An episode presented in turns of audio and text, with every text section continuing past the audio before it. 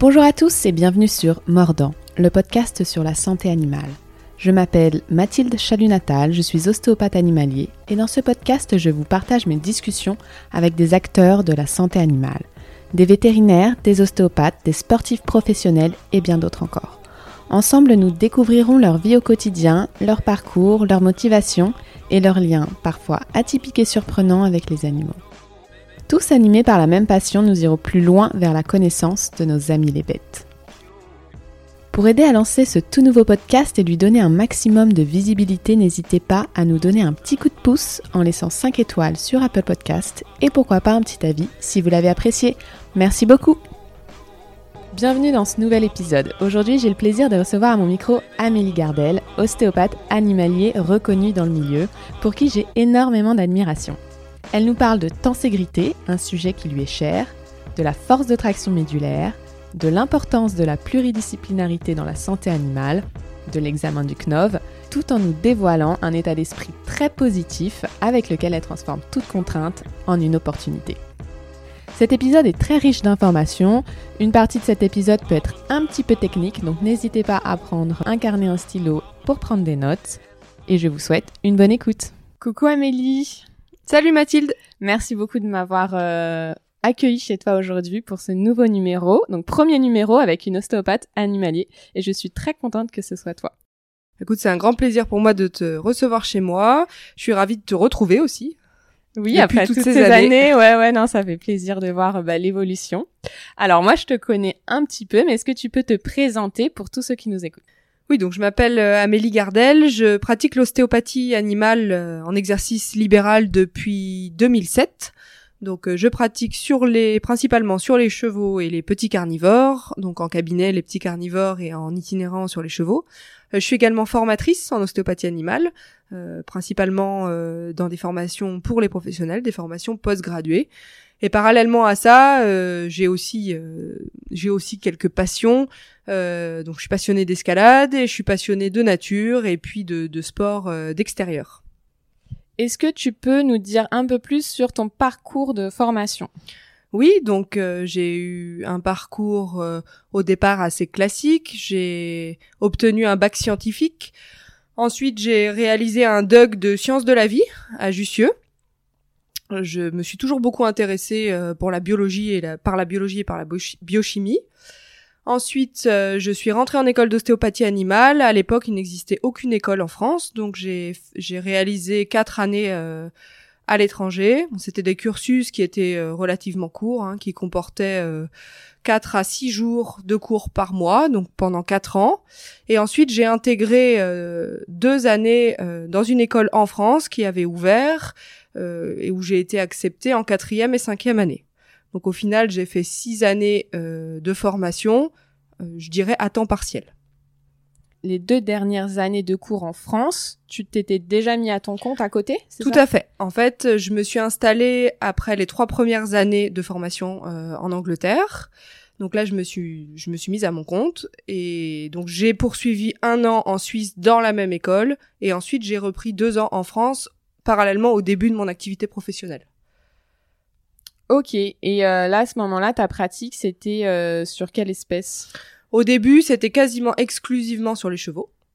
Euh, c'est ce qu'on apprenait beaucoup en cours, même, voilà. même moi qui suis sortie après, longtemps après, c'était 80% chevaux. Voilà, c'est ça. Même, je dirais même plus. Pour nous, 95%. On n'a quasiment pas touché de chien pendant notre formation. Ok. Enfin, en, tout cas, pendant les trois premières années de notre formation. Euh, donc moi, je pratiquais euh, exclusivement euh, sur les chevaux. Bon, le, milieu du cheval, c'est un milieu que que je connaissais, donc c'était déjà plus pratique pour moi de, de m'y insérer professionnellement. Et puis ensuite, lors des deux, deux années que j'avais repris à l'école à, Rouen, c'est là où j'ai commencé à, à bah, approcher le chien et à, à développer des, des, compétences ostéopathiques sur les petits carnivores. Et pourquoi tu as voulu faire ces deux dernières années? Tu te sentais pas à l'aise de pour ta pratique?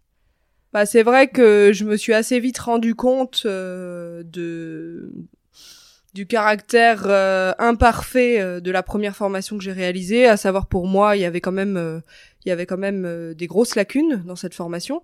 Bon, je vais pas cracher je vais pas cracher dans la soupe hein, comme on dit, elle a permis elle m'a permis cette première formation de m'installer et de, de commencer à travailler. Enfin, quand on commence à rentrer dans le dans la pratique professionnelle, on se rend compte que on se rend compte de la difficulté de l'exercice et voyant que bah, au début de l'activité on n'a jamais du travail tous les jours tous les jours. Donc euh, voyant que cette école s'ouvrait euh, moi j'avais la chance d'avoir un, un, contact avec la personne qui avait ouvert euh, cette cette euh, cette école et et donc elle m'a fait passer un examen et elle m'a donc intégré à quatrième année ce que je ne regrette pas du tout bien au contraire. Et à la fin de tout ce cursus de formation, tu t'es sentie beaucoup plus confiante dans ta pratique, ou comment ça s'est passé Je me suis sentie plus confiante et j'avoue que ça a été très confortable euh, pour moi de, de parallèlement au début de mon activité, de retourner à l'école régulièrement parce que je pouvais parler euh, à mes formateurs des différentes problématiques que je rencontrais quotidiennement. Euh, je pouvais euh, leur demander des conseils vraiment précis et avoir des questions précises par rapport à des problématiques que je rencontrais. Et ça, j'avoue que ça a été vraiment une chance énorme. Ah oui, c'était pas lâché dans la nature. En fait, tu peux continuellement travailler sur tes cas au quotidien. Et, bah c'est ça. Et, puis tu sais que tu retournes à l'école une semaine sur deux, donc que tu peux parler de tes cas, que tu peux échanger avec tes collègues, tes formateurs, et puis que tu peux justement nous, on nous a, c'était une école qui était en création, on nous a aussi beaucoup demandé notre avis sur le, les programmes, sur euh, nos envies, sur nos besoins. Donc, euh, moi, j'avais des, j'avais des envies très précises, j'avais des questions très précises, donc. Euh,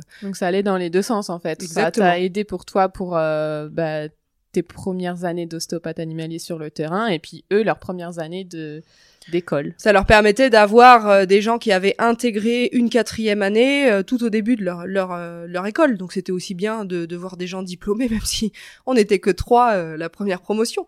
Mais mais voilà, je, enfin moi j'ai trouvé que du coup c'était une grande chance pour moi de pouvoir de pouvoir avoir ce type de, de parcours. Et depuis, est-ce que tu te formes en continu? Oui, bien sûr. Bon, ça, je pense que c'est indispensable. J'essaye de me former, de faire une ou deux formations par an. Euh, donc des formations qui durent 2 à 5 jours. Euh, voilà, je, depuis euh, depuis 2007. Donc parfois on a du mal à trouver parce qu'on a en ostéopathie animale, euh, c'est vrai que ça fait 2-3 ans maintenant que les formations pour les professionnels installés se développent. Mais il y a quelques années de ça, il n'y avait pas grand-chose, donc on allait. Mais c'était toujours un peu les mêmes choses qui tournaient. C'était toujours les mêmes choses, donc on allait aussi voir un petit peu sur des formations continues pour les ostéopathes humains. Certains nous nous acceptaient, donc on a aussi fait certaines formations euh, uniquement avec des ostéopathes humains, et puis on, traduisait après ce qu'on pouvait en, faire sur l'animal. Mais effectivement, je pense que je pense que c'est indispensable de se former. Et puis c'est c'est une superbe occasion de rester en contact avec avec des collègues, avec des professionnels. Ouais, je trouve que c'est super enrichissant. En fait, on se retrouve parce que c'est un métier où finalement on est vachement seul. Enfin, moi, ça m'a choqué au début la, solitude dans sa voiture sur le trajet et puis après, euh, on est avec le client, mais après, on est de nouveau seul.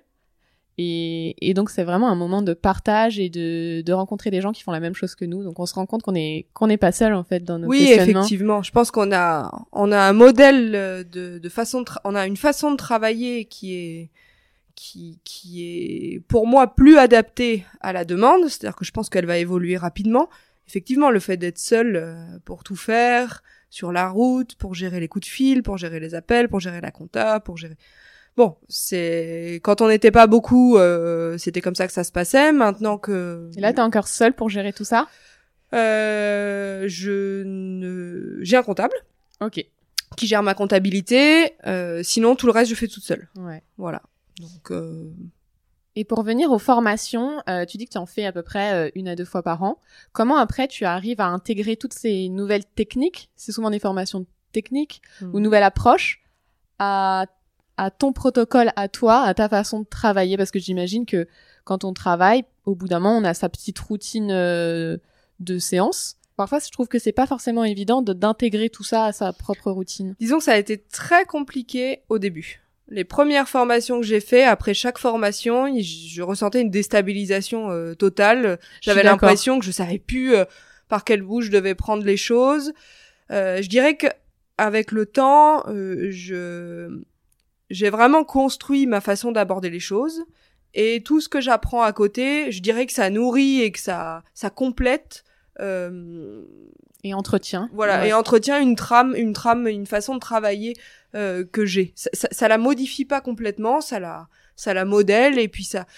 Et, mais, mais voilà, mais effectivement, les, les premières années quand je faisais des formations, euh, post-gradué, euh, c'était souvent le retour était assez compliqué à gérer. Et euh, pour quelle technique, par exemple, tu, tu as un attrait particulier? Je pense à la FTM, ou peut-être qu'il y en a d'autres. En fait, au-delà de la technique, c'est j'ai un attrait particulier pour euh, pour une certaine façon de voir la répartition des forces dans l'ensemble du système, dans l'ensemble du corps. Moi, je me suis passionnée euh, par par la tenségrité, pour la tenségrité, pardon. Euh, donc, j'ai rencontré ce ce concept. j'ai rencontré ce concept à l'occasion d'une formation qui intègre, comme tu le dis, la notion de force de traction médulaire. Donc au-delà d'une technique, si tu veux, c'est une façon complètement différente de repenser la répartition des forces dans le système. Et ça, euh, ça, ça me, ben moi en fait, c'est vrai, c'est vraiment le, voilà, j'ai vraiment plongé là-dedans, j'ai vraiment fait beaucoup de recherches euh, sur la tenségrité, la biotenségrité, ce qu'en faisaient les ostéopathes. Euh, après, la force de traction médulaire, c'est une façon euh, différente de de concevoir le, les forces qui s'expriment dans l'axe crânio-sacré. Euh, et pour moi, c'est un, des piliers, euh, c'est devenu un pilier central dans ma pratique.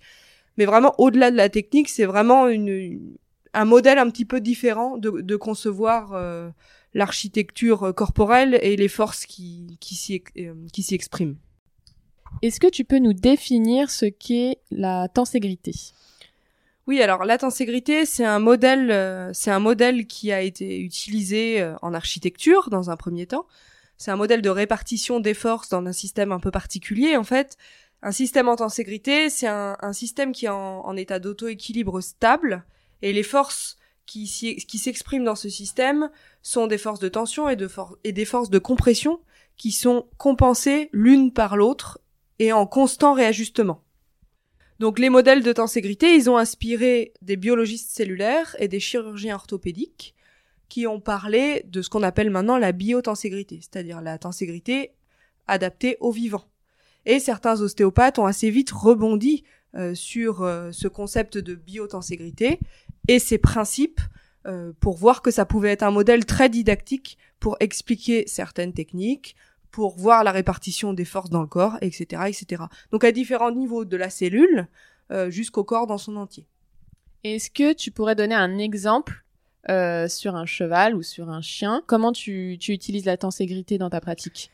Donc la, la tenségrité, je, je l'utilise dans ma façon de comprendre la répartition des forces, en fait. C'est-à-dire que je vais donner un exemple, euh, la modification de la posture d'un animal. On va donner un exemple sur un cheval, par exemple, un cheval qui qui se tient, euh, qui, qui, adopte une position antalgique euh, particulière, qui, qui vousse son rachis, qui, qui se tient sous lui du devant, qui se tient campé, etc., etc. Euh, je le vois comme le résultat d'une adaptation de l'ensemble des forces de son système. Et euh, donc la tenségrité définit des la tenségrité, on peut la on peut la modéliser et on peut la percevoir aussi. Et c'est ça moi qui m'a beaucoup intéressé ces forces tenso-compressionnelles, cet équilibre tenso-compressionnel, on peut le percevoir par des tests de déformabilité, des tests mécaniques, comme des tests ostéopathiques, si tu veux. Mais on peut traduire nos tests habituels euh, avec les termes de la de la tenségrité et justement peut-être presque, je dirais, revisiter euh, l'approche de certaines techniques ostéopathiques historiques, je dirais traditionnelles, euh, pour euh, pour leur les traduire avec avec un langage un petit peu différent. Moi, ça m'a beaucoup aidé à comprendre à comprendre et intégrer dans mes sensations la notion de globalité, qui est chère à l'ostéopathie. Ok, je comprends. Enfin, je, je vois ce que tu veux dire. Et en quoi, en fait, la technique de force de traction médulaire est un, comment on dit, est une sous-partie de Enfin, j'essaye vraiment de classer, mais même si ça se classe pas, mais euh, tu vois ce que. En fait, la force de traction médulaire, c'est une force qui est intrinsèque au système nerveux central. Donc, c'est une force qui s'exprime, qui s'applique, pardon, dans le système nerveux central. Quand on s'intéresse au, à l'axe crânio-sacré en ostéopathie, on s'intéresse de façon privilégiée aux vertèbres, aux articulations euh, intervertébrales, au rachis, et au, notamment à, la, à une partie des méninges qu'est la dure mère et à la circulation du liquide céphalorachidien euh, dans l'enveloppe euh, dans l'enveloppe rachidienne. La force de traction médulaire, c'est une force qui, qui s'applique sur le système nerveux lui-même, donc sur la moelle et ses, et ses méninges les plus proches, à savoir notamment la pimère et l'arachnoïde. Donc si tu veux, c'est c'est une façon de s'intéresser au système crânio-sacré différent. Et après, pour travailler sur cette force de traction médulaire, il y a différents types de techniques ostéopathiques qui sont utilisées le plus souvent, euh, celles qui sont présentées euh, pour s'adresser à, à cette force, c'est les techniques tissulaires de Pierre Tricot. Donc ce que tu dis là, c'est que la FTM, ce n'est pas une technique. Quand on dit euh, je fais la formation FTM, c'est plutôt une, une force sur laquelle on met le focus dessus, comme tu dis. Donc, de toute façon, en ostéopathie, on voit l'animal dans son ensemble, et parfois on met un focus sur un tissu, sur une zone, sur une profondeur euh, cellulaire. Et là, en fait, c'est sur cette force de traction médulaire qui va permettre soit de l'utiliser en moyen de diagnostic, en écoute, et après qu'on peut aussi modeler. Exactement. Exactement. Donc le fait de, d'une certaine façon, on change, euh, on, on, change notre façon de considérer la répartition des forces dans le système crânio-sacré en mettant le focus, comme tu l'as très bien dit, sur la force de traction médulaire. Donc sur cette force qui existe dans le système nerveux, qui est physiologique et nécessaire au bon fonctionnement du système nerveux, mais qui quand elle est trop élevée peut devenir pathologique. Est-ce que tu peux nous expliquer comment cette force apparaît? Oui, cette force, elle apparaît pendant le, développement embryologique. Euh, parce qu'il y a un différentiel de, croissance entre le système nerveux central et euh, son enveloppe euh, méningée la plus proche, à savoir la pimère, et la dure-mère et le, le rachis. Donc les tissus d'origine, on va, on va rentrer un tout petit peu dans les détails, mais c'est important pour comprendre la mise en place de cette force. Donc euh, les tissus d'origine mésodermique dans le développement embryonnaire euh, vont répondre à l'hormone de croissance, alors que à partir d'un certain stade de ce développement embryonnaire, les tissus d'origine ectodermique, à savoir dans ce cas, le système nerveux central et la pimère ne, ne répondent plus à l'enveloppe de croissance. Ce qui fait que finalement, le contenant grandit plus vite que le contenu. Et vu qu'on a des moyens d'attache entre le contenant et le contenu, bah, le contenu, il est tracté. Cette traction, cette force de tension qui s'exprime dans le système nerveux, elle est nécessaire à son fonctionnement. Donc c'est physiologique. C'est ce qui permet également d'installer les courbures du rachis, etc., etc. Donc tout ça, c'est c'est et après pendant toute la croissance, c'est la même chose, c'est-à-dire pendant toute la croissance de l'animal, d'où l'importance d'un suivi régulier des animaux en croissance, notamment ceux qui ont une, croissance rapide. Euh, et ben cette force, elle va être, elle va être, euh, elle va être, je dirais, la tension qu'il y a sur tout le système nerveux va être mise à rude épreuve, c'est-à-dire que ça plus euh, les aléas quotidiens des animaux, les demandes éventuellement sportives, etc., etc. Merci, merci, c'est super clair, on a bien l'image en tête. Juste, est-ce que on peut faire un petit rappel anatomique et embryologique parce que je sais pas si tout le monde va comprendre entre euh, les différentes méninges et la moelle épinière et aussi les couches embryologiques pour qu'on comprenne mieux euh, ton exemple? Oui, en fait, en quelques mots, donc tous les tissus du corps sont dérivés de trois types différents de tissus embryonnaires. Donc l'ectoderme, le mésoderme et l'endoderme. Quand on parle du système crânio-sacré, c'est-à-dire la boîte crânienne, son contenu, le l'axe rachidien, son contenu, on parle des vertèbres. Je vais de l'extérieur vers l'intérieur. On parle des vertèbres, de la boîte crânienne des vertèbres. Donc là, on est sur de l'os. Et après, on parle de de la première méninge, voilà, qui est la dure mère. Les vertèbres et la dure mère sont d'origine mésodermique donc sont d'origine le, mésoderme, c'est la couche embryonnaire qui va donner euh, tous les tissus de soutien. Exactement. Si on continue à aller vers l'intérieur, on a l'arachnoïde, la pimère et la moelle épinière, enfin ou le contenu de la boîte crânienne, l'encéphale. Ces tissus-là sont d'origine ectodermique. Peu importe, comme la peau, exactement. Ce qu'il faut comprendre, c'est que dans leur vitesse de croissance et de développement, il y a un différentiel et c'est ce différentiel qui installe cette force de traction médulaire. Donc en fait, le, fait de s'adresser à la force de traction médulaire, c'est juste une autre façon de regarder le système crânio-sacré. Merci beaucoup pour ces explications. Maintenant, on va parler plus de tes sensations dans tes mains, si tu veux bien. Comment as-tu réussi à faire confiance en tes sensations, justement? Euh, Déjà, est-ce que j'ai réussi? Ça, c'est une grande question. Mm. Je, je, pense que c'est c'est un but qui qui nous fait avancer, mais qui n'est jamais atteint. Enfin, je, je pense qu'il n'est jamais atteint. Euh, ou que le curseur change. Voilà, exactement. En fait, on est on est obligé euh, on est obligé euh, pour euh, pour donner un cadre à ces sensations de, de définir assez précisément le cadre au début. Au début, il est le cadre, il, est de la largeur de, des, des connaissances qu'on a, donc c'est-à-dire au début pas très voilà, chaud, froid, dur, mou. C'est ça, exactement. euh, nos, nos, sensations, elles sont basées sur ce qu'on sait faire avec nos mains. Donc euh, au final, on, on, développe, je pense, différents types de savoir-faire au cours des années. Et ce qui m'a, moi, ce qui m'aide à faire confiance à mes mains, c'est euh, d'aller très loin dans la compréhension théorique des différents modèles ostéopathiques. C'est-à-dire que j'ai besoin de, de, de creuser les, les, les modèles, de, de, de, me les approprier, de les, de les retourner dans, presque dans tous les sens, pour pouvoir ensuite finalement réussir sur cette trame, enfin elle est considérée comme une, trame de travail et pour réussir là à me libérer complètement et à écouter mes sensations. Mais effectivement, je pense que si les sensations ne sont pas cadrées, c'est très difficile de savoir quoi en faire. Oui, en fait, finalement, tu es vachement dans le mental puisque tu as tu as intégré, digéré, processé euh, les différents modèles et après t'essayes de les comprendre dans tes mains, c'est ça? Voilà, en fait, j'essaye, j'essaye, hein, c'est difficile, hein, euh, oui. mais j'essaye de, de de faire euh, de faire fonctionner les deux parties de mon cerveau, le gauche et le droit, en même temps. Donc euh, l'un après l'autre, en tout cas.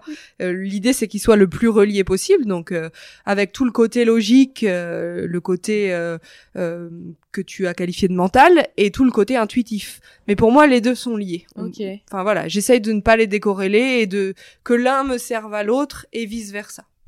Et comment tu décrirais l'évolution de tes sensations depuis tes études à aujourd'hui? Euh... c'est Disons que je pense que l'évolution des sensations, elle est complètement parallèle à, l'évolution, euh, à son évolution personnelle. Donc à l'évolution de, sa perception de, son corps, de, de, de, son, de son évolution personnelle. Toi, en tant que personne et pas forcément en tant qu'ostéopathe, c'est ça que voilà, tu veux dire? le, pour moi, le, la pratique ostéopathique, ça, ça, fait partie de, c'est une partie de, de ma vie en fait. Hein. Donc, euh, en fonction de, de, de ce que je suis devenue, bien évidemment que ma pratique, elle a, elle a évolué. Euh, parce que, comme tu dis, on, on, parle de sensations, on parle de qu'est-ce qu'on fait de ces sensations, euh, et peut-être que les sensations, on n'a pas les mêmes en fonction des différentes époques de la vie ou de ce qu'on vit, etc., etc. Mais pour cadrer tout ça, euh, c'est vraiment, je pense moi, très important bah, de, de, posséder des cadres, mais que ces cadres soient bien, bien évidemment fidèles au concept ostéopathique. Et est-ce que tu as un mentor ou plusieurs d'ailleurs? Alors euh, oui, donc moi je, je trouve, enfin moi je trouve que c'est très important. Enfin pour moi c'est très important le, le mentorat. Donc euh, d'avoir des gens qui nous inspirent, d'avoir des gens qui qui nous des, modèles, voilà, comme comme des modèles ostéopathiques. Oui, j'ai des mentors en ostéopathie, j'ai des mentors euh, euh, dans la vie en général. Euh, les deux personnes auxquelles je, je pense euh, en ostéopathie, c'est euh, c'est Patrick Chen qui m'a apporté énormément, qui est donc vétérinaire, ostéopathe humain, ostéopathe animalier, et qui a une pratique d'une diversité épatante, euh, qui est quelqu'un qui, qui a une grande culture scientifique, une grande culture ostéopathique, et surtout qui a eu une ouverture d'esprit qui lui permet d'aller toujours chercher euh, des explications justement de ses ressentis très loin, dans, notamment dans la dans l'étude des mathématiques, de la physique, euh, de certaines philosophies, etc., etc. Donc je peux dire qu'aujourd'hui c'est un de mes mentors. Euh, j'ai une autre personne que j'ai rencontrée plus récemment, Michel Taranto, donc qui est quelqu'un qui a énormément travaillé sur la biotenségrité. Donc Michel, elle est docteur en médecine, elle a donné euh, pendant toute sa carrière euh, des cours en faculté de médecine en histologie. Elle, est, elle fait partie de la première promotion des médecins qui sont formés à l'ostéopathie. Elle a donné des cours d'ostéopathie dans plusieurs écoles en Europe. Et euh, voilà, je suis, elle m'inspire énormément. Elle m'a énormément appris sur beaucoup de choses, hein, mais notamment sur la, la tenségrité et la biotenségrité. Donc voilà, c'est mes deux mentors, c'est les deux personnes qui m'ont fait le, le, plus avancer euh, euh, du côté professionnel ces dernières années. Après, bien évidemment, il y a beaucoup de gens qui m'inspirent. Euh, mais que tu côtoies pas forcément. Voilà, que je côtoie pas forcément. Là, c'est des gens qui m'ont que je que j'ai la chance de côtoyer et, voilà avec qui je suis en contact régulier. C'est parce que tu les as côtoyés que ça en est devenu tes mentors ou c'est parce que tu déjà tu avais une admiration enfin pour leur travail, leur façon de voir les choses bah, c'est plus parce que je les ai côtoyés, parce que bon, Patrick Chen, j'ai été me former assez rapidement avec lui. Michel, je l'ai rencontré, euh, je l'ai rencontré euh, bah, à l'occasion d'un congrès professionnel en fait, hein, donc voilà, d'une rencontre professionnelle. Euh, globalement, je dirais que pour moi, le mentorat a une grande importance. Euh, être accompagné par des gens expérimentés, c'est, mais même dans la vie, hein, pas uniquement dans le travail. J'ai une grande admiration pour euh, pour les, les gens qui pratiquent plusieurs disciplines ou qui ont euh, une expérience professionnelle variée. L'interdisciplinarité pour moi, elle est elle est très très très importante. Et qui cloisonnent pas. Qui cloisonnent pas, qui se servent des différentes mmh. disciplines euh, qui ont été les leurs pour se les compléter l'une l'autre et non pas les opposer. Mmh. Et donc moi mes deux mentors ostéopathiques sont des gens qui qui sont euh, à la fois docteurs en médecine et ostéopathes. Et, et ça pour enfin moi je voilà, j'ai une admiration pour les gens qui ont vraiment réussi à, mouler leur ostéopathie euh, grâce à grâce à ce chemin-là. Euh, et en revenant plus sur ta pratique au quotidien, là je reprends une question que je trouvais très euh, pertinente que j'ai entendue sur un autre podcast qui s'appelle Et surtout la santé, un podcast par un, un ostéopathe humain qui l'a posé à Pierre Tricot, donc je te pose la même question. Est-ce que toi tu fais participer le propriétaire avec des exercices post-séance, à l'inverse du Find It, Fix It et Leave It Alone de style alors, je ne fais presque pas participer le, enfin, presque pas participer le propriétaire. Ce qui est important pour moi, c'est que pendant la séance, le propriétaire, il était, il est, il a été actif dans le sens où il est compris ce qu'on faisait, euh, il est compris ma façon de travailler, ma façon de, de voir éventuellement, euh, de, de, de, voir euh, telle ou telle expression symptomatique. Ça, c'est important. Donc, cette participation, en fait, moi, je la, je l'imagine pendant la séance. Après, c'est vrai que plus ça va, plus je me rends compte que le, les exercices euh, précis, euh, comment je pourrais exprimer ce que je pense? J'en suis pas très friande et je me suis beaucoup demandé pourquoi. Pourquoi ça m'intéressait pas plus que ça de euh, créer des protocoles de rééducation précis? Pourquoi Et en fait, je pense que c'est parce que il est très difficile de prévoir au jour le jour la façon dont le corps va euh, va s'adapter à ce qu'on lui a proposé pendant la séance. Et il est très difficile de de de, de, de prévoir l'orientation que, que ça va prendre. Alors attends, on, s'entend bien. Euh, je conseille euh, du repos pour les chevaux ou les chiens sportifs. Je discute avec l'entraîneur. Je vois comment il est possible d'arranger la semaine qui suit la séance pour, bien évidemment, voilà. Dans ce cas-là, oui. Après, voilà, je suis pas, je suis pas très, je suis pas très féru de conseils précis et de rééducation précise, etc. Ok.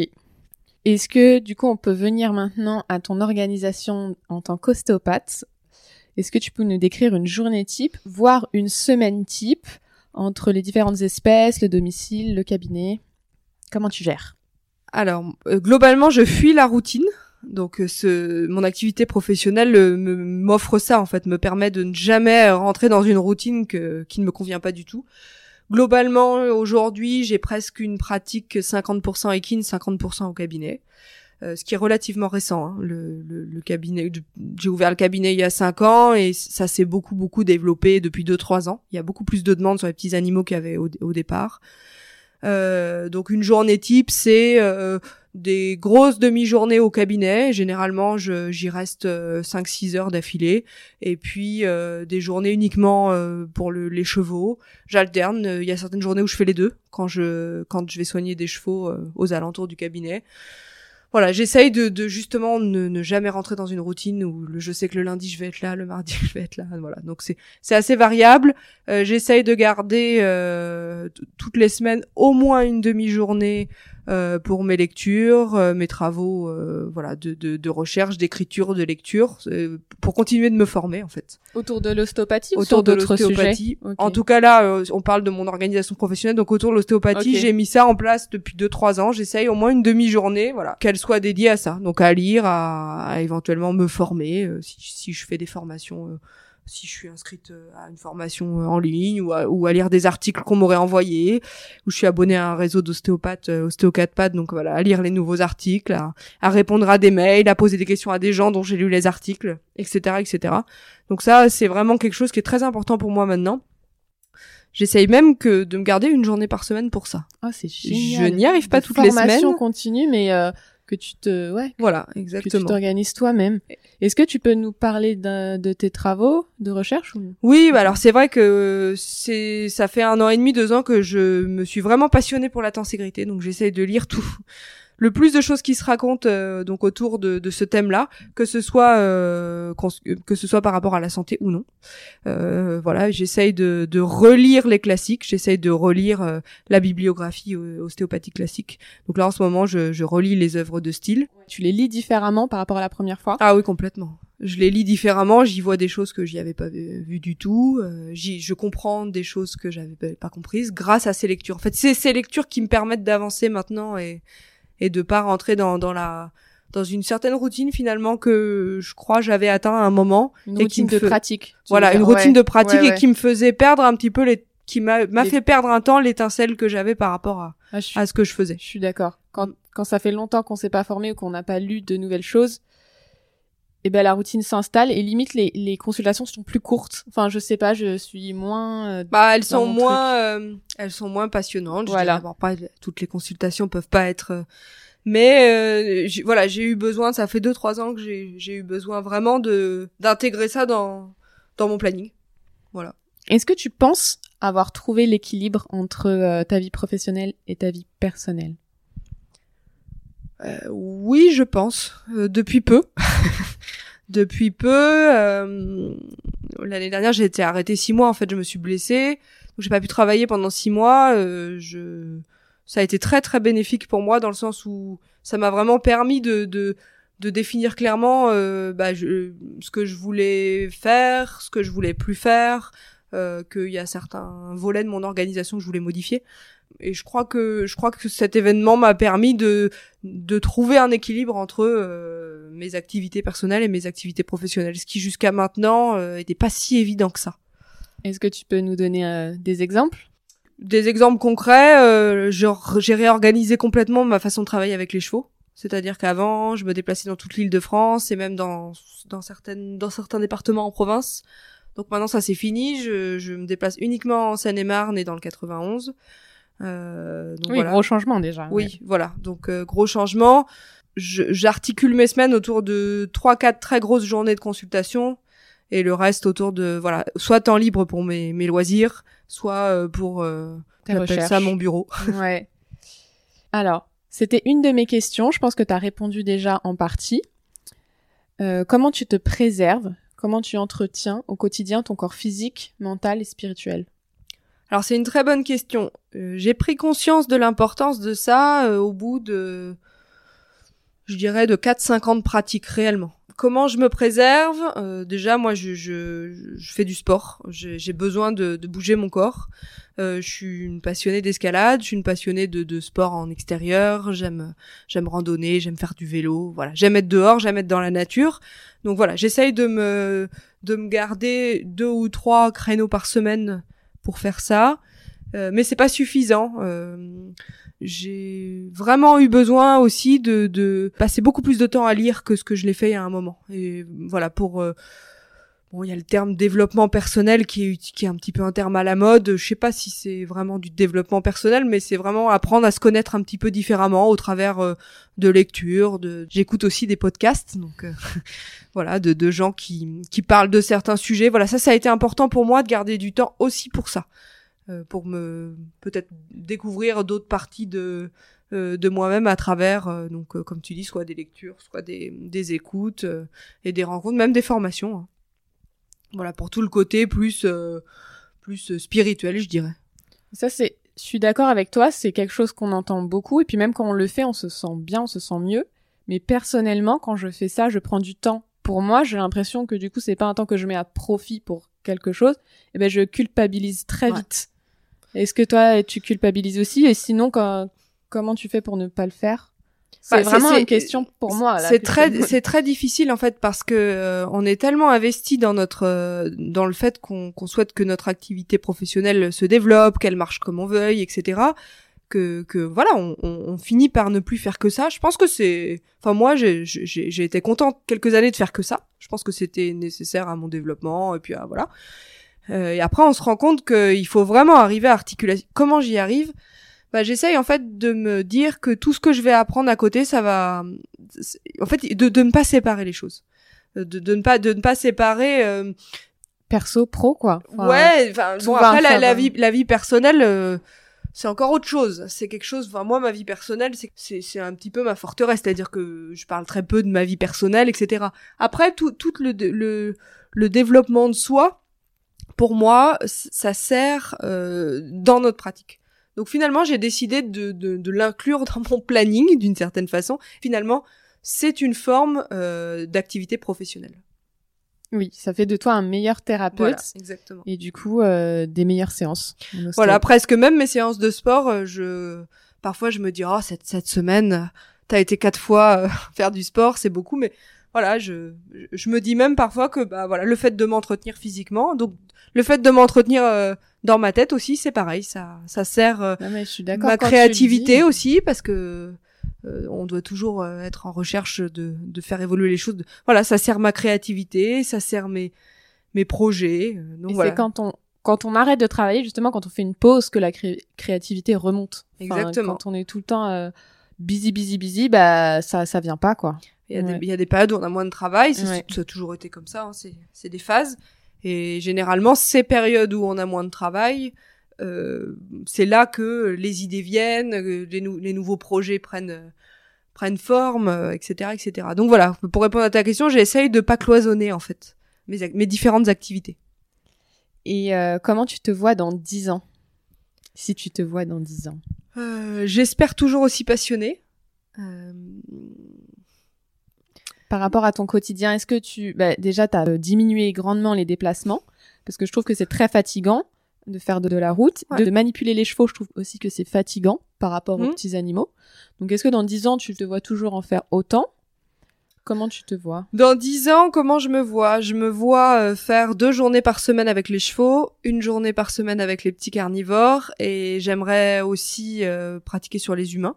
Donc ça, c'est un, c'est un projet que j'ai. Alors je, voilà. je- donc j'aimerais aussi développer ça, euh, me former à ça. Et puis, euh, je- j'espère avoir euh, créé des liens avec d'autres professionnels et ne plus travailler toute seule. Ouais. Voilà, j'espère qu'on arrivera à travailler en équipe, en équipe euh, aussi bien d'ostéopathe qu'en équipe pluridisciplinaire. Moi, je crois en une santé, euh, inté- enfin une médecine intégrative où on, on- on travaillera. on- on- les différents acteurs de la santé animale travailleront main dans la main et du coup, ben, on aura plus de temps pour faire les choses différemment. Ah, j'adore ta réponse. Est-ce que tu peux nous parler de la réglementation de l'ostéopathie animale et que penses-tu de cet examen? Alors, effectivement, j'ai été euh, relativement active euh, dans, en tant que secrétaire d'une association euh, qui a beaucoup travaillé à l'obtention de cette réglementation. Donc, euh, il y a eu deux phases. Donc, en 2011, la modification du code rural qui redéfinissait euh, l'acte de médecine vétérinaire et qui rendait euh, de ce fait euh, la pratique ostéopathique euh, intégrée euh, aux différents actes de médecine vétérinaire.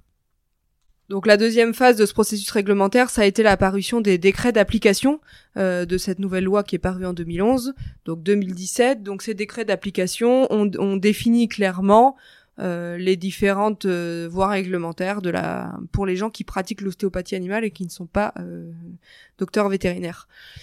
Moi, j'ai été très impliquée dans, dans la dans l'élaboration de ce processus réglementaire, donc j'ai suivi euh, de près euh, tout- toutes les étapes.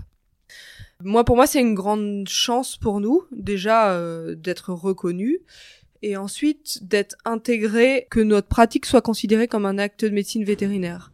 On peut le voir effectivement de, de deux façons. On peut le voir comme une contrainte, on peut le voir comme une opportunité. Moi, j'ai choisi de le voir comme une opportunité. Je le vis quotidiennement d'ailleurs comme une opportunité euh, pour plusieurs choses. Déjà parce que euh, ça nous a donné euh, de ré- une réelle opportunité de créer des liens des liens assez forts avec les vétérinaires, que ce soit par le biais de cet examen où on a dû, bah, on a dû présenter nos compétences et présenter cet examen devant des vétérinaires. Moi, je suis passée le, premier jour de cet examen, donc il n'y avait pas d'ostéopathe animalier dans le jury, donc avec des vétérinaires. Et puis ensuite, on a dû construire une relation de confiance et de travail avec eux pour intégrer euh, ces, ces, jurys. Donc euh, moi, j'ai fait partie de ce jury pendant trois ans. Donc c'est vraiment une, une expérience qui a été euh, extrêmement enrichissante pour moi. Et aujourd'hui, ça nous permet de, de travailler officiellement euh, en collaboration avec les vétérinaires. Donc moi, dans ma dans ma vision des choses, euh, c'est très positif.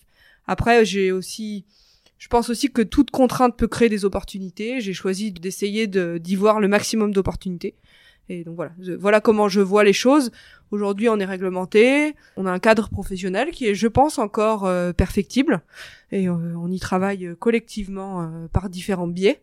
Mais voilà, le fait que ça a permis de créer un lien officiel entre nous, entre les entre les vétérinaires et les ostéopathes non vétérinaires, je pense que c'est c'est vraiment quelque chose d'important. Ce qu'il faut dire aussi, cet examen, il est un peu spécial dans le sens où les ostéopathes qui sont sur le terrain depuis des années ont quand même dû repasser un examen devant un jury euh, d'ordre veto, donc et aussi vétérinaire, vétérinaire ostéo et ostéopathe animalier dont tu as fait partie pendant trois ans. C'est en ça où c'est assez euh, spécial. Oui, effectivement. Donc ça, c'est le point, euh, le point de crispation, je pense, le, plus important pour tout le monde. Hein. Bah, moi y compris, quand j'ai passé l'examen, ça faisait dix ans que, que je travaillais. Après, euh, voilà. Sur le moment, c'est un énorme stress. C'est un choc, c'est un stress. Et après, voilà, on passe par un peu toutes les toutes les émotions. Il y a il y a il y a une, un problème de voilà selon les personnes et leur leur leur caractère. Il y a différents il y a différents types de peut-être d'émotions qui peuvent être prédominantes par rapport à ça. Euh, comme toute épreuve dans la vie, voilà, il faut choisir ce qu'on, comment on la transforme et ce qu'on en fait. Moi, j'ai choisi de la transformer en opportunité. Opportunité déjà euh, d'obtenir un cadre réglementaire, euh, de faire partie de cette équipe de travail, de ce groupe de travail euh, quand j'ai fait partie du jury, de rencontrer plein de personnes qui m'ont énormément apporté, énormément inspiré. Voilà. Après, je comprends totalement ceux qui qui sont en colère contre le système, qui n'y adhèrent pas ou, qui qui se braquent contre. Je les comprends et je les respecte. Voilà. Comme tu as été euh, jury justement de cet examen, est-ce que tu peux nous dire un peu plus ce qu'on attend euh, du candidat? Donc il y a deux épreuves. Il y a une première épreuve théorique avec un QCM et toi tu fais partie du jury, tu as fait partie du jury pratique parce que le QCM euh, c'est sur le PC. et donc la, pratique où on tire au sort. à l'époque il y avait deux examens. Maintenant il y en a plus qu'un et on tire une espèce au hasard c'est très très très euh, cadré ce qui est demandé. C'est-à-dire que ce qui est demandé est défini par une grille d'évaluation euh, très précise, euh, qui est bien évidemment connue de chaque candidat à l'avance. La nouveauté, c'est que avant il y avait deux, on, était évalué sur deux espèces, maintenant il y en a plus qu'une. Ça, ça a été quelque chose qui est qui a été demandé par par les ostéopathes animaliers. Donc voilà. Après, je sais pas si c'est bien, si c'est pas bien, si c'est moi j'ai pas j'ai pas vraiment d'avis sur la question. Je pense que au final ça change pas grand chose, mis à part pour les personnes qui ne pratiquent pas du tout sur une espèce. Effectivement, s'ils tirent au sort cette espèce-là, ça rajoute euh, une difficulté. Euh, ce que je pense de cet examen, c'est qu'il est à la fois exigeant, euh, ce que je trouve très bien. Quand praticien professionnel de la santé animale, on se doit d'être irréprochable sur nos socles de compétences minimum et à la fois il est c'est un examen d'ostéopathie. Donc c'est pas du tout un examen euh, comme certains peuvent le craindre et comme nous on l'avait aussi craint avant de s'y présenter. C'est pas du tout un examen euh, où, où euh, ce serait des vétérinaires qui poseraient des questions à des ostéopathes sur certains sur certaines compétences vétérinaires pour les piéger hein. c'est un examen d'ostéopathie. Donc dans lequel il est demandé de, de, de, dérouler une consultation classique avec un certain nombre de questions qui permettent d'évaluer les connaissances anatomiques, euh, les connaissances euh, concernant euh, le diagnostic différentiel, etc., etc. Donc c'est un examen d'ostéopathie. Donc c'est en ce sens que je, je trouve que que cet examen est assez juste finalement. Et je change de sujet. Au sein des relations avec euh, les docteurs vétérinaires dans les cliniques, est-ce que tu ressens une infériorité vis-à-vis d'eux ou est-ce que tu te sens euh, parfois jugé inférieur? Tu vois ce que je veux dire? Non, moi j'ai pas cette sensation-là. Après, je pense que comme tout ressenti, ça dépend. Hein. c'est un peu la projection de, de, de nos peurs aussi. Bien hein. sûr, bien sûr. C'est sûr que Si on se place en victime tout de voilà, suite. c'est c'est Mm. sûr que maintenant euh, que j'ai un petit peu plus d'expérience, les vétérinaires qui avec qui je travaille, qui ont fait le choix aussi de travailler en collaboration avec moi, bah, on, est, on est dans des relations de travail, d'échange et de collaboration. Euh, après, il est bien évident que moi, je fais pas partie de ceux qui essayent de d'aller convaincre les non convaincus ou d'aller démarcher euh, euh, certaines cliniques, etc., etc. C'est-à-dire que moi, les, les, les, les cliniques vétérinaires qui travaillent avec moi, c'est soit ça a été des opportunités, soit c'est généralement par les chiens ou les chevaux euh, qui passent euh, chez nous. euh, En patient commun. voilà, en Mm. patient commun, soit voilà, c'est c'est des choses qui se sont faites par le bouche à oreille, euh, avec le temps aussi. Et les vétérinaires avec qui je travaille, en aucun cas, j'ai une sensation d'être traité comme euh, on fait juste pas le même métier. Et j'ai beaucoup de respect pour ce qu'ils font. Et, je, trouve que ceux qui travaillent avec moi ont aussi du respect pour mon travail. Super. Parfait. J'ai mis une boîte à questions sur Instagram et euh, vous m'avez laissé plusieurs questions, dont une que je trouvais pertinente, c'était que penses-tu de l'avenir de la profession? Est-ce que tu penses qu'il y aura une saturation un peu à l'image de l'ostéopathie humaine? Ah, ça, c'est une grande question en ce moment. Je m'interroge beaucoup sur, euh, sur cette question. Il y a plusieurs voies de réponse. Ça dépend euh, comment on voit ce qu'on fait. Je trouve que le hum, développement, le développement un petit peu exponentiel euh, du nombre d'écoles ces trois dernières années peut paraître effrayant. Est effrayant, hein, d'ailleurs. On est passé de, de 4-5 écoles à, à 22 écoles en, en 3-4 ans, depuis la réglementation parallèlement à ça, le, les marchés, euh, enfin le, marché de l'ostéopathie animale se, développe. Hein. On a de plus en plus de demandes euh, sur les chiens, sur les chats, euh, sur les chevaux. C'est vrai qu'historiquement l'ostéopathie animale a, beaucoup été euh, popularisée euh, par les chevaux. Euh, les, les animaux de rente également. hein. Moi, je, je fais pas de bovins, euh, pas par choix, hein, parce que ça se dessine comme ça. Mais effectivement, je crois que c'est un marché qui est en pleine expansion. Donc, je dirais que si on veut qu'il y ait plus d'ostéopathie dans la médecine, moi je pense qu'il y a du travail pour tout le monde et que c'est bien qu'il y ait de plus en plus d'ostéopathes pour que les ostéopathes soient de plus en plus intégrés euh, dans les équipes de soins. C'est vrai que si on regarde le problème différemment, si on fait des calculs euh, avec des chiffres, ça paraît assez effrayant le nombre d'ostéopathes animaliers qui vont être diplômés euh, dans les dix prochaines années. On a un peu du mal à, comprendre comment les choses. euh, En fait, je pense que c'est une question complexe et qu'on peut pas y répondre par oui, le marché sera saturé ou non, il sera pas saturé. C'est très complexe cette question-là. Et moi, je pense que comme tout ce qui est complexe, il y a des choses qui vont se produire qu'on n'imagine même pas. Euh, je suis de nature optimiste, donc je pense que ça, ça, ça ne peut aller que dans le sens de- d'une plus grande place de l'ostéopathie euh, dans la santé animale. Très bien. Et il y a une question qui me vient aussi, là, euh, qui n'était pas euh, notée sur mon petit carnet. C'est, euh, on travaille à notre compte, on est vraiment tout seul en entreprise individuelle ou en micro-entreprise ou en entreprise URL, SAS, etc. Et du coup, on peut avoir tendance à voir les autres ostéos comme des concurrents et moins comme des collègues ou des, Mhm. des confrères. Comment tu gères, toi, ces relations avec euh, les autres ostéopathes Oui, effectivement, c'est c'est- toujours pareil. Ça dépend comment on choisit de, de, de se positionner. Euh, je pense que on n'a pas la même vision de la concurrence quand on vient de s'installer, quand on est installé depuis 15, 5 ans ou quand on est installé depuis 15 ans. Euh, moi, je suis aujourd'hui plus en recherche de travail à plusieurs. Donc effectivement, moi, nous, on est un réseau, on est, euh, on est quelques ostéopathes à régulièrement euh, se référer des, des, des animaux, soit quand on est en vacances, soit quand on est en arrêt, soit quand on n'a pas le temps, etc. Sans contrat de collaboration. Sans contrat de collaboration, c'est-à-dire que pour l'instant, on le fait complètement, euh, complètement officieusement, c'est-à-dire que voilà, on a. Mais, mais, mais je pense que ce qui serait intelligent, c'est de le structurer, ce travail à plusieurs.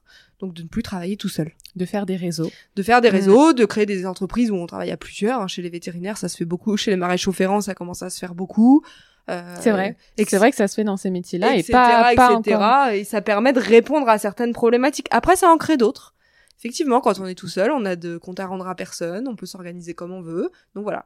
Mais je pense que pour répondre euh, à la question précédente, pour répondre à l'afflux de nouveaux diplômés qu'il va y avoir, donc soit on râle et on va contre le système, et je pense qu'on n'ira pas bien loin tout seul, C'est ça. soit le- on change notre façon de travailler, et ça demande des remises en question. et là, peut-être que... Et de voir les choses aussi, parce que moi, je trouve que comme tu dis, sur plein de choses, bah, c'est la façon dont on se perçoit et c'est les peurs qu'on projette. Par exemple, de fait d'être hiérarchisé par rapport à un vétérinaire, par rapport à une consoeur. En fait, c'est vraiment comment on se sent dans ses baskets et dans son métier et dans sa personne. Mais il y a des choses aussi qui remontent euh, bah, à sa personne, son environnement, son éducation. Mais il y a des choses aussi qui viennent, pour moi, de l'école d'ostéopathie, à monter les gens pas à monter les uns contre les autres, mais à créer quand même une concurrence et un espèce de concours alors qu'il n'y a pas du tout de cas à faire ça.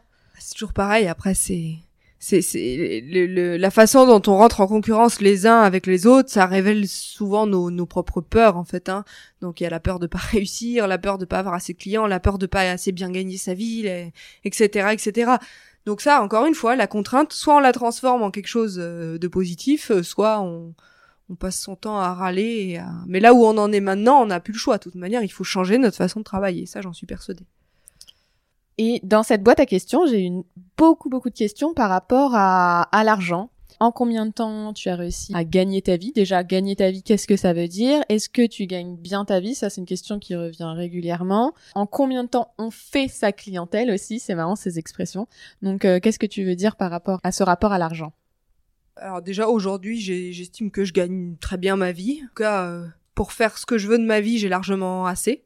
Euh, donc ça, ça, ça me, bah, ça me satisfait pleinement euh, parce que je gagne très bien ma vie en faisant quelque chose que j'aime tous les jours. Donc ça, c'est formidable. Ensuite, en combien de temps? Bon, ce qui est classiquement raconté, c'est qu'il faut à peu près trois ans. Moi, effectivement, ça a été à peu près ça. Ça veut dire quoi en vivre? Pour moi, au moment de ma vie où j'en étais, c'était pouvoir euh, me loger, payer mon logement toute seule, et puis euh, et puis partir euh, partir en vacances une fois par an. encore que les premières années ça n'a pas été le cas, mais bon, voilà, pouvoir se loger et puis pouvoir subvenir à ses propres besoins. Je dirais que le délai de 2 à 3 ans est un délai qui est qui est raisonnable, et je pense que c'est à peu près ce que racontent aussi la plupart de, mes collègues.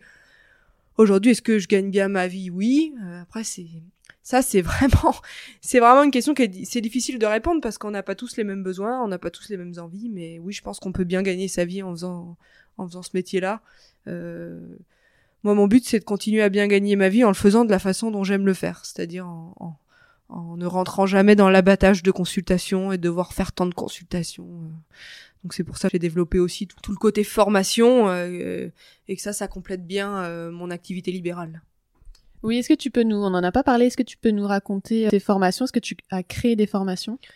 Oui, donc déjà j'ai été salariée dans un centre de formation pendant sept ans. Donc j'ai été, je travaillais dans une école d'ostéopathie animale où j'ai donné cours pendant sept ans. Donc ça, ça m'a, ça m'a vraiment euh, énormément euh, formé, construit. Après ça, j'ai souhaité m'orienter euh, vers des formations euh, pour les professionnels, donc post-gradués. Donc je suis assistante de formation euh, maintenant pour dans les formations de Patrick Chen. Et puis j'ai avec une collègue Aude Robert, on a on a créé une formation. Effectivement, il y a il y a un an et demi. Donc on dispense à des ostéopathes animaliers professionnels et en fin de cursus également. Autre question posée dans la boîte à questions sur Instagram. Est-ce que l'ostéopathie gère les blocages émotionnels Et si oui, comment on les différencie des autres blocages physiques ostéo stricts Alors, pour répondre précisément à ta question, il faudrait définir ce qu'est un blocage émotionnel. Et surtout comment on le détecte chez les animaux. Donc ça c'est un très vaste sujet, c'est un sujet passionnant. Oui, je pense que je pense que quand on s'adresse euh, à l'équilibre d'un corps, on s'adresse euh, à tous les niveaux, au niveau physique, mais aussi au niveau émotionnel. Donc moi j'ai dans ma pratique, je, je, ne sépare pas les deux. Pour moi, quand on s'adresse à une partie, on s'adresse à l'autre et vice versa. Effectivement, hein, dans certaines techniques ostéopathiques, on privilégie euh, la recherche de certains blocages émotionnels, donc qui vont se traduire euh, par certains, certaines qualités de tissu, par certains types de blocages, etc. Bon, on va pas rentrer dans les détails. Donc là, on peut dire qu'on s'adresse à des blocages émotionnels, mais on s'y adresse via le corps. En fait, voilà. Donc moi, je, je, je voilà, je sépare pas. Via la matière. Voilà, via, on s'y adresse via la matière, mais ça veut pas dire qu'on ne s'y adresse pas il n'est pas rare quand on manipule un animal euh, d'observer euh, un relâchement, d'observer même parfois un grand moment d'agitation, d'observer etc etc. On peut le traduire comme la une libération somato-émotionnelle. On Donc peut tu veux dire que parfois on le fait inconsciemment. Oui, je pense que et puis et alors par contre, c'est ta question elle est intéressante. On le fait inconsciemment, mais quand on le fait consciemment, ça prend une autre dimension. C'est-à-dire que quand on pose euh, dans son intention qu'en s'adressant à différentes structures corporelles, on s'adresse également euh, à différentes émotions, à différents, à différents, voilà, à, certains chocs traumatiques, etc. Bah là, finalement, la, la, dimension, elle est, elle est globale, elle est à la fois physique et euh, et non physique, je dirais. Ok, merci. Parce que c'est vrai que parfois le l'émotionnel, on se demande si ça rentre dans la case ostéopathie. Mais il faut, faut enlever les, les bords de la case de l'ostéopathie. En fait, ça dépend le, voilà, ça dépend le cadre que, que tu mets au départ sur, ouais, ouais. comment tu considères l'ostéopathie. Ouais, je suis d'accord avec ta réponse. Autre question aussi, parce que c'est beaucoup d'étudiants qui ont posé ces questions, donc je pense que ça, c'est des choses qui les angoissent, pas qui les angoissent, mais qui les inquiètent. Conseil d'installation pour un jeune diplômé. Bah, ce que je conseillerais, c'est de se former perpétuellement. Euh, même au début, au début, on a tendance à dire que bah on va attendre d'avoir travaillé quelques années pour se former, mais mais je pense que c'est très important en fait de rester en lien avec d'autres professionnels, de continuer à faire des stages, d'aller voir, euh, de ne pas s'enfermer dans une façon de pratiquer, de constamment essayer de d'aller rencontrer des gens qui font différemment, d'aller parler avec des gens qui sont, sont au même stade d'installation qu'eux, etc., etc. Donc je pense que c'est ça qui est très important. Après, euh, ma façon d'avoir développé mon entreprise, c'est de ne faire que ça pendant trois ou quatre ans, quoi. C'est de, de, de, voilà, de mettre toute mon énergie là-dedans. Euh, voilà, ça, ça, a été la façon dont ça a marché pour moi. Et puis c'était, je l'ai fait à un âge où je pouvais me permettre aussi de faire que ça. Après, chaque, chaque parcours est, est particulier. Mais voilà, les conseils, c'est euh, de continuer de se former et de surtout de rester en lien de, avec les autres professionnels ostéopathes et les, les différents professionnels de la santé animale. Donc, euh, dans tes conseils, tu te dis conseiller de te former. Il y a des formations continues qui existent, mm. dont il existe de plus en plus de sortes maintenant. Et il y a aussi euh, bah, la formation qu'on peut faire euh, tout seul chez soi, euh, presque gratuite. En fait, je veux dire, le fait d'acheter un livre, de regarder un documentaire, d'appeler un professionnel expérimenté, de demander d'aller faire une demi-journée avec lui, de d'aller voir des, par exemple, je sais pas moi, si la personne est le plus à l'aise avec une espèce, d'aller voir ce qui se fait dans les autres espèces, etc., etc. D'être proactive en fait, et de pas attendre. Pas spécialement de, de chercher à faire des formations qui vont être payantes. Hein. Au début, bah c'est sûr que s'installer ça coûte cher, etc. Mais rien qu'en voilà en passant des coups de fil, en, en demandant aux collègues euh, qui ont plus de métiers d'aller passer une journée avec eux. Euh, voilà, ça, ça pour moi c'est se former en fait. Et quel support tu conseillerais? Quel livre par exemple? Alors, euh, bah, Il y en a tellement, bien, évidemment les livres, euh, les livres euh, historiques, hein, des livres des principaux fondateurs de l'ostéopathie, notamment les, les livres d'Andrew Taylor Steele. Hein, ça, c'est, ça doit être les livres de chevet. Enfin, pour moi, c'est mes livres de chevet en tout cas. Et après, bah, en fonction de les livres sur les grands modèles ostéopathiques, que ce soit historique ou un petit peu plus récent, parler de, de tenségrité, parce que moi, c'est, c'est vraiment un sujet qui m'anime et qui me tient à cœur. Euh, donc effectivement, là, il y a, y a, pas mal d'ouvrages euh, qui sont sortis ces, ces, dernières années. Donc il y a les deux livres de Michel Taranto, il y a le livre sur la biotenségrité de Graham Scar, euh, il y a le livre de Patrick Chen sur la vie tenségritive, etc., etc. En fait, je conseille vraiment de, de sortir de, de ce qu'on connaît et d'aller voir un petit peu ce qui se fait, de ne surtout pas s'enfermer finalement dans une zone qui pourrait paraître confortable et qui pour moi est plus sclérosante qu'autre chose quoi donc après des livres à conseiller je pense que l'avantage des réseaux sociaux, euh, même si moi je suis pas euh, très douée avec tout ça, c'est que au moins dans ce partage d'informations, on voit passer des livres, on voit passer des articles, on voit passer des réseaux, des groupes, euh, voilà. Je conseillerais de rester en lien comme ça aussi. Lien, ouais. Et dernière question, qui aimerais-tu entendre dans ce podcast hmm, euh, des gens qui valorisent l'interdisciplinarité. Je pense que c'est ce dont on a besoin vraiment en ce moment. Alors des personnes particulières là, j'ai pas de nom qui me viennent, mais voilà, soit des personnes qui ont plusieurs casquettes, soit des personnes qui travaillent à plusieurs, euh, bien évidemment concernant le la santé animale et, et l'ostéopathie. Je comme la, la, vétérinaire du premier épisode. Oui, voilà, mm. c'est ça. Moi, ça m'a ça m'a beaucoup intéressé d'écouter ce, ce premier podcast. J'ai appris beaucoup de choses. Euh, et puis euh, c'est toujours très intéressant d'arriver à comprendre comment les gens ils organisent leur façon de travailler quoi. C'est inspirant, ça donne des idées. Et il y a une dernière question qui me vient. On a parlé des mentors, mais et toi, est-ce que tu es mon mentor pour quelqu'un ou pas? Ou est-ce que tu le sais? Je sais pas.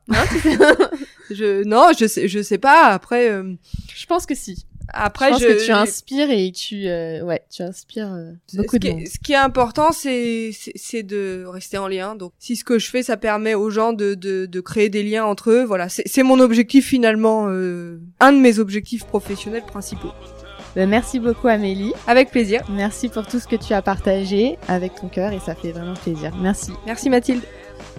Merci d'avoir écouté l'épisode jusqu'au bout. J'espère qu'il vous a plu. Si c'est le cas, faites-le nous savoir sur l'application Apple Podcast. C'est grâce à vos recommandations et vos étoiles que ce projet gagnera en visibilité. Merci beaucoup pour votre écoute et je vous dis à dans trois semaines pour un numéro un petit peu différent sur l'histoire d'un patient à quatre pattes extraordinaire. À bientôt!